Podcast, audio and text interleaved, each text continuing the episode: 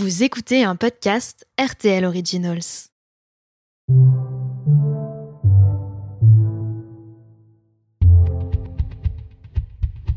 Moi, mon fantasme numéro un, c'est de le faire avec deux hommes parce que il y a cette volonté d'être le centre d'intérêt de deux hommes qui sont vraiment là euh, pour moi. Un des fantasmes que j'ai réalisé, euh, c'était justement euh, avec cette femme avec qui je suis restée un an et demi, qui était fan de Mylène Farmer. et je lui avais marqué un petit mot coquin sur le ventre aussi, une petite invitation, on va dire. Ben, ce fantasme de dame en noir, c'était vraiment parce que j'ai vu dans ses yeux, waouh. Elles s'appellent Alicia, Céline et Daniel. Elles ont entre 31 et 74 ans. Elles vivent à Metz, Paris ou Bourg-en-Bresse et elles ont accepté de se confier sur leur vie sexuelle. Dans ce septième épisode des Françaises au lit, un podcast adapté d'un documentaire de Teva, ces trois femmes parlent des fantasmes. Ceux qu'elles ont réalisés pour elles ou pour leurs partenaires, ceux qui les interrogent ou qu'elles n'ont pas envie de concrétiser. Voici leur témoignage. Moi, mon fantasme numéro un, c'est de le faire avec deux hommes, et c'est quelque chose que j'ai déjà euh, expérimenté. Mais c'était vraiment ça parce que il y a cette volonté, l'ego hein, pur, total, d'être le centre d'intérêt à un moment donné de deux hommes qui sont vraiment là pour moi. Il y a aussi ce fantasme d'avoir, je pense, quatre mains, deux sexes, deux bouches, des bisous de tous les côtés, ne plus savoir un petit peu où donner de la tête.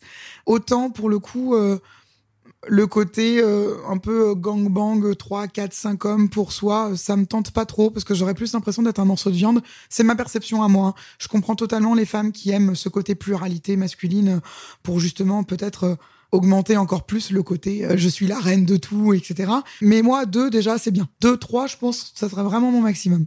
Donc il y a vraiment ce côté égo, il y a ce côté je suis un peu la seule pour leur plaisir aussi. Ça peut être des hommes bisexuels, mais donc dans ce cas-là, on est plus vraiment sur un trio, c'est-à-dire que chacun fonctionne avec tout le monde. Mais avec deux hommes hétérosexuels, on a vraiment l'impression d'être la reine. Et moi, c'est un petit peu ce que j'ai eu. Avec mon amoureux, on cherchait pas spécialement. On discute sur certains réseaux sociaux, sur des applications avec d'autres personnes. Et on avait rencontré lors d'un apéro euh, un jour un couple qui, pareil, était aussi assez euh, libéré sexuellement parlant et euh, qui peuvent en fréquenter d'autres. Un petit peu comme avec mon amoureux et moi. Et puis un jour, on a discuté, je sais plus, on a publié un message qui disait que bah il aimerait bien justement me faire vivre ça parce que je connaissais pas, donc avec deux hommes. Et l'homme, cet homme-là qu'on avait rencontré de ce couple, nous a contacté et nous a dit bah, moi je suis à fond, je suis totalement ok, il y a pas de souci, avec plaisir. On s'était plus, on, je l'avais trouvé très charmant, euh, beau gosse d'ailleurs. lui aussi avait beaucoup aimé le fait que je sois assez libérée, mes formes, mon franc parler. Donc euh, le courant était bien passé. Et avec lui aussi, avec mon amoureux, c'est important que les deux hommes s'accordent. Pas forcément juste la femme et les hommes, mais bien que les deux hommes s'accordent, peut-être soient même complices pour que justement ça se passe euh, un peu mieux. Et donc voilà, donc on a échangé comme ça pendant quelques semaines, on a fixé une, date, et puis on est allé dîner tous les trois, on a discuté, on a commencé à se dragouiller euh, un petit peu. Sur le chemin, en allant à l'hôtel, on avait pris un hôtel avec un grand lit, fatalement, au cas où si on dormait tous les trois ensemble. Euh, sur le chemin de l'hôtel, à un moment donné, donc euh, notre amant, enfin mon amant, m'a attrapé la main et on s'est embrassé, donc pour la première fois dans la rue. J'ai la chance d'avoir un amoureux qui est pas du tout jaloux il est possessif, mais pas jaloux. Donc il a bien, il marque bien le fait que je suis entre guillemets sa compagne, mais euh, mais pas du tout jaloux. Donc ça c'est juste euh, génial et je l'admire pour ça parce que moi pour le coup je suis jalouse, donc c'est pas pareil. On est arrivé dans la chambre d'hôtel, donc petit regard euh, assez amusé, je pense, du la personne à l'accueil qui nous a vu tous les trois monter dans la chambre. Donc ça c'était assez drôle. On est monté et ça s'est fait vraiment naturellement, c'est-à-dire qu'on s'est pas demandé comment on devait commencer ou quoi que ce soit. Il y a eu des bisous, il y a eu des caresses, il y a eu des regards, il y a eu des pauses totalement normales. Ça s'est pas passé comme dans les films du style on ne se quitte pas du regard en se déshabillant. Il y a eu le côté euh, ah mince attends il faut que j'enlève les chaussures pour enlever le pantalon voilà. Et au final ça casse pas du tout. On a cette image de il faut que tout soit fluide parce que si jamais il y a une pause ça va casser la magie et en fait pas du tout. Ça se passe comme dans la vie avec une relation sexuelle sauf qu'il y a une troisième personne. Donc l'objectif, c'est surtout d'en parler beaucoup avant, pour être sûr qu'il n'y aura pas de merdouille le jour J, de surprise, de malaise. Euh, C'était assez chaud, euh, assez vite. On s'est retrouvés euh, nus euh, tous les trois très très vite. Cet homme-là était, euh, on va dire, avait des tendances bisexuelles et mon compagnon aussi. Donc il n'y a pas eu de peur de se frôler, de se toucher entre les hommes, de se voir nus. Donc euh, ça c'était bien aussi. Ils en avaient discuté euh, entre eux des limites potentiellement. Donc voilà, le fait de bien préparer du coup le jour J, c'est cool. Et puis, euh, et puis ben voilà, j'ai eu la chance d'avoir euh, mes quatre mains, d'avoir euh, les deux sexes pour moi, d'avoir des positions que l'on voit entre guillemets dans les films porno, érotiques, etc.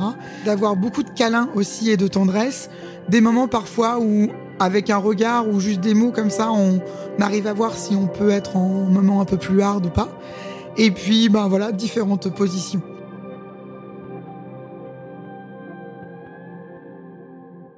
Un fantasme peut être réalisé pour soi-même, comme l'a fait Céline avec deux hommes, ou être réalisé pour son ou sa partenaire, comme l'ont fait Daniel et Alicia. C'est un homme que j'ai aimé éperdument dans ma vie. Je n'ai fait que pour cet homme-là. Daniel, 74 ans. Ben, ce fantasme de dame en noir, c'était vraiment parce que j'ai vu dans ses yeux. Et quand il m'a vu en dame en noir, c'est, on le voit ça, on le sent ça a fait aussi une explosion de tout ce qui suit après le contact avec cette dame en noir. Et en fait, est-ce que c'est un fantasme? Moi, j'ai fait ça pour euh, voir sa réaction, mais évidemment, sa réaction a dépassé ce que je pensais. Et cette robe, je l'ai toujours. C'est une robe longue et où le corsage est totalement en dentelle et le reste est en velours.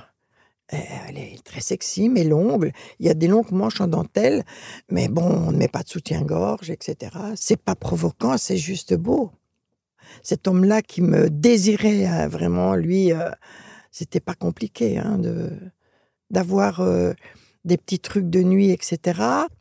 Alors, je vous raconte comment ça s'est passé.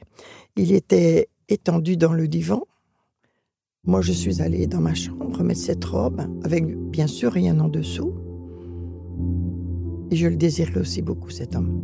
J'arrive et je me suis positionnée devant lui. Et j'ai vu son regard. Il m'a tendu les bras. Et en, somme, il, m'a d'abord regardé, il m'a tendu les bras. Et puis, il m'a accroché avec force, carrément par les fesses. Mais c'était, c'était dire, ah, j'ai pas senti, allez, viens ici, je vais te, voilà, bon, enfin, bref, aller direct à l'essentiel pour certains. Et donc, il m'a pris comme ça, il m'a embrassé, il était, je l'avais rendu avec cette robe et cette attitude aussi. Je pense que je l'ai rendu un peu fou, sans que ce soit péjoratif. Et donc après, s'en est suivi ce qui a suivi. Hein. Et je n'ai pas enlevé la robe, tout de suite en tout cas. Je l'ai gardée longtemps. Et ça s'est passé magnifiquement bien. Moi, je vais tout de suite chercher à comprendre ce que l'autre aime par-dessus tout, chez un homme. Hein. Et je vais essayer de comprendre et de voir où il aime que je le touche, comment il aime que je le touche. Et l'embrasser où, comment, pourquoi, à cet endroit-là, mieux que là. Et ça, pour moi, c'est une recherche. Je ne peux pas imaginer, voilà, l'homme arrive, plam, plam, et moi rien lui donner. C'est quelque chose qu'aujourd'hui je n'ai jamais fait. Pourtant, c'est très agréable. Hein ah oui, ah là là, j'adore ça, mais je ne peux pas m'imaginer ne pas donner quelque chose à l'homme qui est mon partenaire là. Et, et, plus je sens que lui est dans cette recherche, et plus je vais lui donner. Je suis capable de masser tout son corps pendant un moment, un très long moment, de la tête aux pieds, en évitant certaines zones et voilà, le, mettre un peu à bout, si vous voulez, pour qu'il arrive à être vraiment au top. Alicia a 31 ans et elle aussi a choisi de porter un costume pour réaliser le fantasme de sa partenaire. Un des fantasmes que j'ai réalisé, euh, c'était justement euh, avec euh, cette femme avec qui je suis restée un an et demi qui était fan de Mylène Farmer. Et euh, bah, du coup, euh, ben, j'ai découvert l'univers de Mylène Farmer et euh, sa fameuse reprise de Déshabillez-moi, qui est plutôt sensuelle, je trouve. Enfin, en tout cas, moi, elle m'a plu. et je me suis dit, ben, je vais lui faire plaisir, je vais lui, lui faire la même chorégraphie avec les mêmes vêtements, avec le fond sonore de Mylène Farmer. Donc, Je, euh, je suis allée dans la salle de bain. il me semble que j'avais préparé dans la journée euh, ce qu'il me fallait. Donc, il me fallait plutôt euh, des vêtements noirs. Donc, à l'époque, j'avais encore des cuissardes en cuir qui montaient jusque au-dessus du genou. Donc, ça tombait parfaitement bien. Au niveau de la lingerie, bah, bien sûr, noir, dentelle. Et puis, un petit déshabillé transparent qui laissait voir la lingerie. Pour la perruque, euh, j'en ai pas mise parce que bon, euh, c'est un peu kitsch et puis en plus euh, j'ai des reflets roux donc ça va bien. je m'étais maquillée également. J'ai demandé à ma partenaire de m'attendre sur le lit et donc je suis allée dans la salle de bain pour m'habiller, me préparer, etc. le plus vite possible. Et puis j'ai lancé la musique et je lui ai fait une petite chorégraphie sur Déshabillez-moi de Mylène Farmer. Euh, et je lui avais, euh, pour la petite anecdote, euh, marqué un petit mot coquin sur le ventre aussi, une petite invitation, on va dire. Moi, je suis une personne qui adore se déguiser. Donc, euh, même quand on joue quelqu'un d'autre, euh, disons sur scène ou dans une soirée, etc., ça désinhibe forcément. Peut-être qu'on s'approprie les comportements de la personne et que du coup, on peut se permettre d'aller dans des choses qu'on n'oserait pas. Alors après, pour le coup, Mylène Farmer, la sensualité, etc., la danse, moi, c'est vraiment mon univers. Donc euh, là-dessus, il a pas de souci. Euh, mais je pense qu'effectivement, les jeux de rôle euh, ou le, les déguisements, etc., permettent vraiment de se libérer et de lâcher prise quelque part. Déjà, ce qui est plaisant, c'est de voir euh, la surprise de la personne et de faire plaisir à la personne. Ça, pour moi, c'est vraiment super intéressant et, et, ça fait du bien aux deux, en fait, je pense. Ça nourrit le désir. Pour moi, c'est vraiment très, très important de personnaliser les fantasmes parce que les fantasmes, on va dire un peu typiques, euh, style l'infirmière, l'écolière, tout ça, bon, on s'ennuie un peu avec ça, quoi. Donc je trouve que hum, il faut vraiment euh, s'intéresser à la personne pour pouvoir euh, l'exciter avec un, fantasme vraiment personnalisé. Et puis après, oui, on a eu un, un rapport. ça lui a fait très plaisir, donc le fait de réaliser le fantasme de quelqu'un d'autre, de son partenaire ou sa partenaire, euh, et non pas un, fantasme qui est le nôtre. Après, ça peut être un, fantasme commun, mais là, en, l'occurrence, c'était son fantasme à, elle. En fait, elle me l'avait même pas formulé. Euh, c'est juste que moi, j'avais deviné que ça lui plairait que je m'incarne en, en Farmer. Alors je trouve que ça apporte différentes choses euh, qui relèvent à la fois de l'altruisme et de l'égoïsme. À la fois, euh, c'est bah, c'est très altruiste parce que, comme je le disais, on, je me suis complètement adaptée euh, à elle. J'ai fait quelque chose qui lui plaisait. C'était pour susciter son désir. Mais en même temps, je pense qu'il y a une question euh, de retour aussi, parce qu'on voit qu'on plaît à la personne, qu'on fait quelque chose euh, que personne n'a jamais fait pour elle non plus. Donc il y a une part aussi euh, qui renforce un petit peu l'estime de soi. C'est excitant aussi de voir qu'on a ce pouvoir d'excitation sur l'autre. C'est loin d'être une, une, soumission, en fait. Au contraire, c'est on mène un peu la barque quand on réalise le fantasme de quelqu'un d'autre.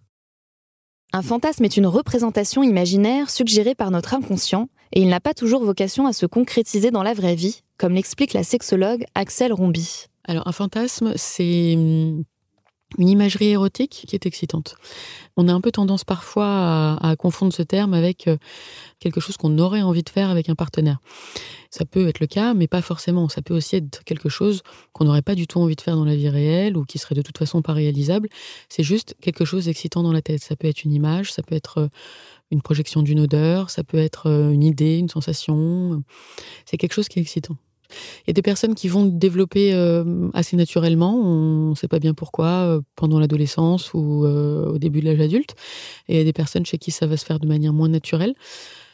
Et, ça peut se construire en faisant une démarche un peu proactive, d'aller euh, chercher dans sa tête des choses qui pourraient être excitantes, euh, aller éventuellement euh, lire de la littérature érotique, s'inspirer de choses du porno qui peuvent être excitantes. Ou maintenant, il y a plein de supports qui peuvent donner des idées.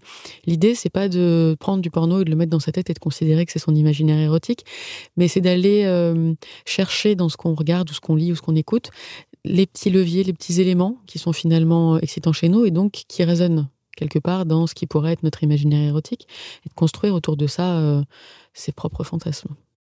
Alors jusqu'où peut-on aller dans le fantasme? Y a-t-il des limites? Toutes ces questions, Alicia tente justement d'y répondre avec son partenaire du moment.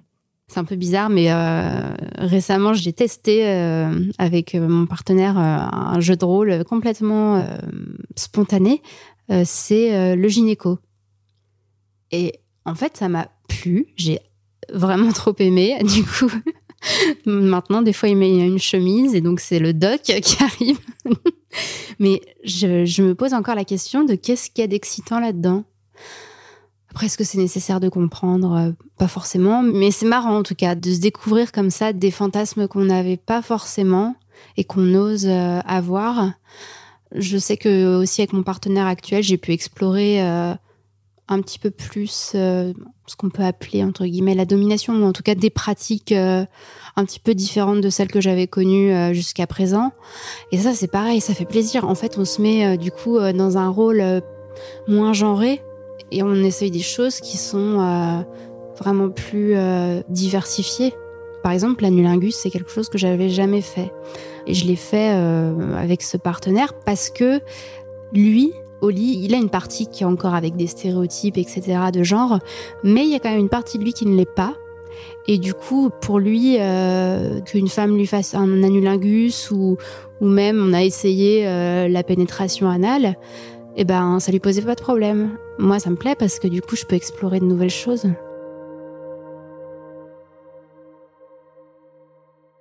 Se dire que notre imaginaire érotique, on n'est pas responsable de tout ce qu'il y a dedans. On est les héritiers et les héritières de notre culture, et donc d'un mode d'objectisation du corps des femmes, d'un mode de mise en place des sexualités qui va conditionner tout ça, permet de se déculpabiliser et de pouvoir vivre un imaginaire érotique sans tabou, sans fermer les portes à ces options-là. Mais certains fantasmes vont être beaucoup plus réalisables, vont correspondre à des choses qui sont faisables pour nous euh, dans la vie réelle, sans se mettre en danger, à la fois psychiquement, physiquement, euh, dans la relation à l'autre, euh, etc. C'est des choses qui sont quand même à peser. La question de la mise en danger et de comment ensuite on va vivre avec la réalisation de ce fantasme. Certains fantasmes ne sont pas faits pour être réalisés. Ils peuvent être difficiles à assumer. Et parfois, je me dis, tiens, si tu pouvais accepter, par exemple, les caresses d'une femme, etc., je me rends compte que je pourrais accepter ça, mais il me serait impossible de les embrasser. C'est drôle, hein Et ça m'est arrivé, je me dis, tiens, oh, ça doit être sympa, mais je suis incapable de les embrasser. Voilà, je suis très tactile, mais je ne suis pas du tout pour les femmes, en tout cas. Il y a la question de la honte, effectivement. Il y a des gens qui peuvent avoir mis en acte euh, un certain nombre de fantasmes, mais qui vont euh, éventuellement pouvoir euh, se sentir sales, ne pas assumer finalement d'avoir mis ça en acte. Et ensuite, il y a la question de vider un peu son imaginaire érotique dans la réalité, avec une recherche de toujours plus. Un imaginaire érotique, il est aussi érotique parce que c'est un imaginaire parce que c'est quelque chose qu'on n'a pas réalisé. Et donc c'est euh, un moteur de l'excitation et de la libido parce que on est dans le non réalisé. Une fois qu'on est passé à l'acte, effectivement, le risque c'est que ce fantasme-là perde de son pouvoir érotique et de son pouvoir euh, excitant finalement. Donc ça c'est aussi quelque chose qu'on peut euh, observer des gens qui vont mettre en acte énormément de choses mais qui sont ensuite un peu secs du point de vue de la possibilité de s'exciter encore parce qu'il y a une recherche de toujours plus et qu'à un moment donné le toujours plus il est plus possible. Est-ce que ça va trop loin? Est-ce que c'est trop trash? Est-ce que euh, ça peut remettre en question euh, la vision du couple aussi? Euh, Pour le coup, moi, les plans à trois, je, je sais que ça peut me faire fantasmer quand, par exemple, je me masturbe. je m'imagine plutôt avec deux hommes. Mais pour le coup, j'oserais peut-être pas forcément le demander à mon copain Déjà parce que j'aurais peur, en fait, euh, le moment venu, ce soit juste un fantasme, mais juste que j'y arrive pas. Après, je, lui en ai déjà plus ou moins parlé, mais de lui demander vraiment qu'on le fasse, déjà moi je me sens pas prête et euh, je sais pas comment lui il réagirait. C'est entre ce qui nourrit l'imaginaire et ce qu'on veut réaliser dans la réalité, je pense qu'il y a peut y avoir un fossé, ouais. Il y a quelque chose de culpabilisant parfois à avoir certains types de fantasmes si on considère que si on a un fantasme, c'est qu'on a envie de ça dans la vie réelle. Par exemple, les fantasmes, l'imaginaire érotique, c'est quelque chose qui est teinté de ce qu'on va y amener. Donc de ce qu'on va pouvoir euh, avoir envie d'y amener après avoir vu des choses, lu des choses, euh, imaginé des choses, mais c'est aussi teinté de notre développement psychosexuel. Et le développement psychosexuel, il est teinté de notre culture, de nos histoires, de nos traumas aussi. Et donc, il pourra y avoir chez certaines personnes, par exemple, des fantasmes de domination et de soumission qui peuvent aller assez loin, et notamment jusqu'à euh, des fantasmes de viol, par exemple.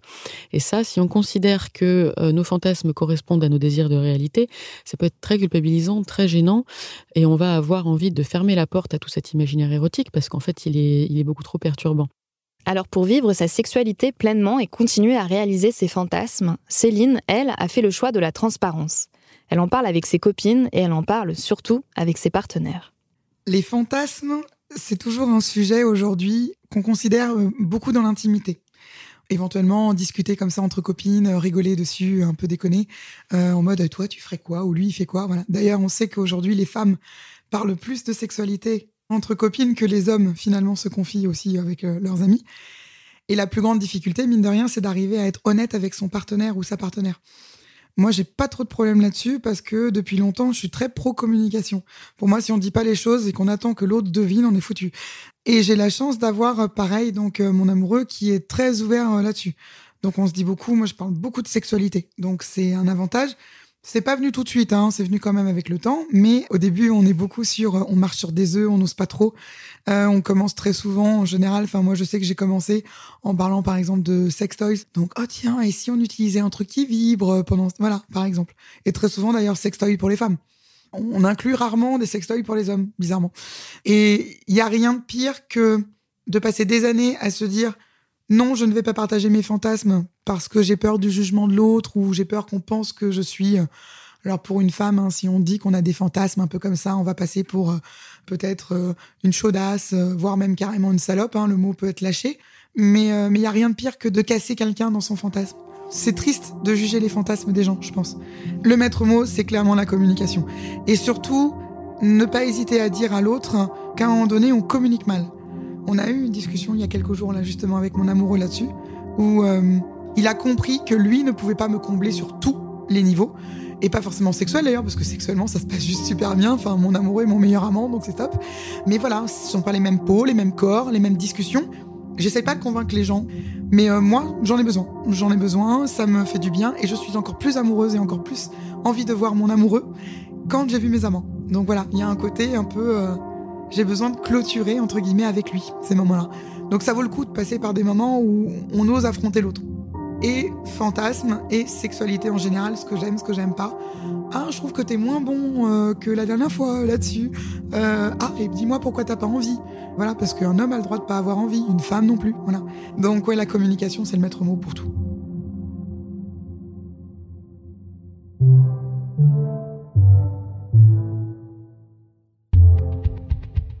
Vous venez d'écouter le septième et dernier épisode des Françaises au lit. Vous pouvez retrouver cet épisode ainsi que tous les podcasts RTL Originals sur rtl.fr. À bientôt.